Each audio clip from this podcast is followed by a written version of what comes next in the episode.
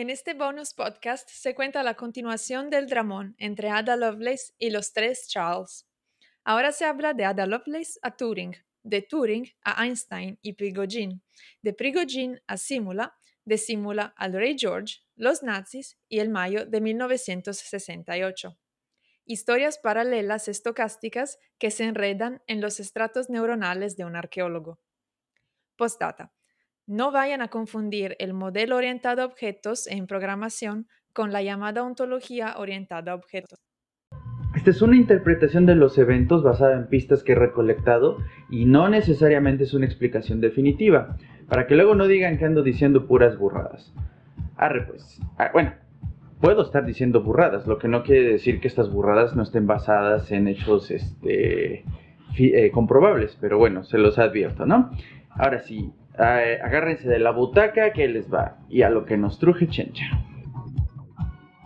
Nos quedamos en que los logros de Ada Lovelace no fueron reconocidos en tiempo y forma, destino que experimentan muchos genios, en este caso la inventora de la programación por procedimientos, basada en una sucesión de eventos que pueden ser representados esquemáticamente con un diagrama de flujos, por ejemplo. Eh, esta programación se basa en una ontología particular que influyó la forma como se hacían programas desde Alan Turing y hasta bien entrada la década de los 60. Si la filogenia muestra la evolución de las especies de forma hereditaria, lineal y progresiva, también este pensamiento ocurre en la física, en la sociedad y por supuesto en la programación, al menos abstractamente. Si esto, entonces esto, si no esto, mientras esto, fin.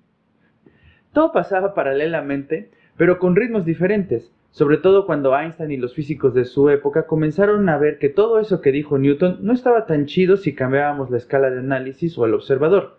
Cuando se publicó la teoría general de la relatividad o se puso de moda la física cuántica, enmarcada en un pensamiento newtoniano, los humanos encontraron el hobby de construir bombas y hacerse pedazos bastante fructífero para probar las nuevas teorías, lo mismo que conquistar el aire o abandonar la atmósfera para hacer sus business. Lo interesante de esto es que eh, estas ideas influyeron en la filosofía, la hermana natural de los físicos y puente con las ciencias humanas, de modo que este saber cuántico y relativo se extendió a otras ramas del saber. El descontento popular se hizo ver en la década de los 60, cuando en franca crisis del estado de bienestar keynesiano, todo el mundo estaba hasta la madre de las luchitas entre los países que estaban jodiendo a todos. Y aunque muy simplista todo este cuento que les platico, es un poco el contexto en que la programación de procedimientos cambió al orientado a objetos. Lo que cambió después de Einstein es que en 50 años la idea romántica de un mundo de paz, amor, orden, progreso y bienestar, pues, uh, ¿cómo les explico? Resultó que no era tan así y el mundo de pronto se hizo mucho más complejo, oscuro, culé, caótico. El mundo, pues, era mucho más que una sucesión de eventos o de procedimientos. In the fall of 1939, Dr. Albert Einstein wrote his now famous letter to President Roosevelt, explaining the urgency of work on uranium fission.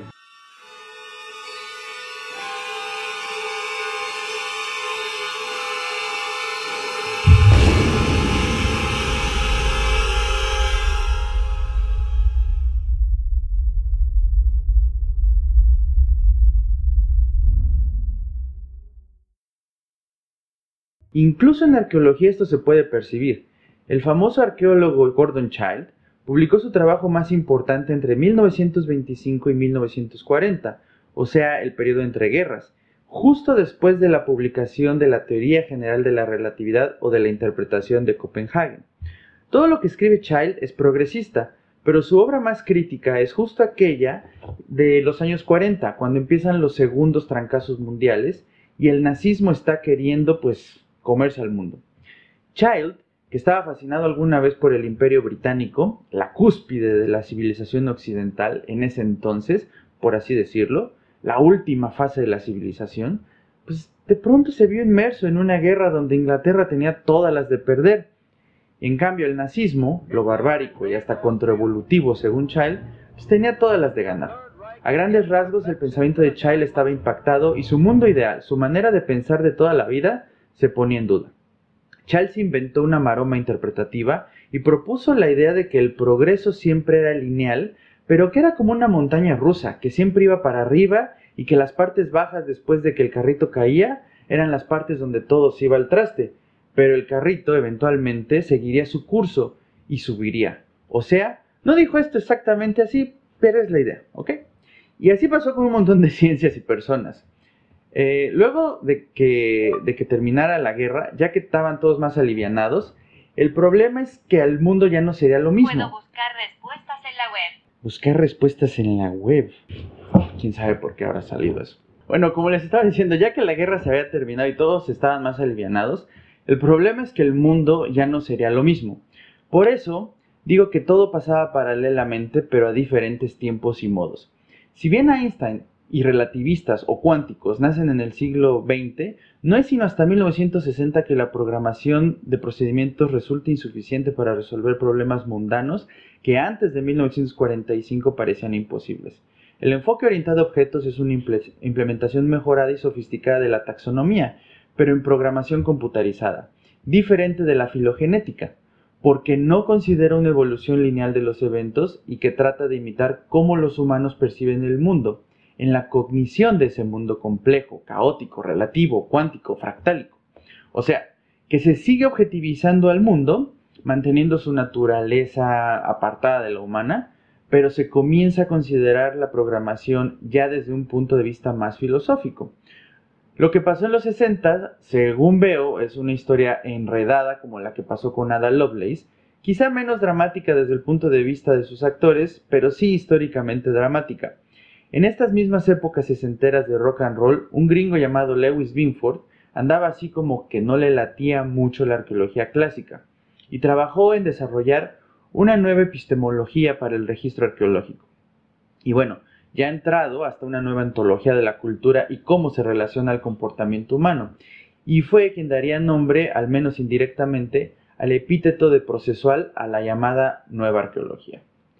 En esta época binfordiana también aparecen los precursores del circuito integrado, el alemán Werner Jacobi y el inglés Geoffrey Dahmer, quienes darían las bases a otro gringo llamado Jack Kilby, quien terminaría produciendo para Texas Instruments circuitos para la Fuerza Aérea Gringa y ganaría un premio Nobel de Física, aunque bueno, su aporte fue reconocido hasta el año 2000.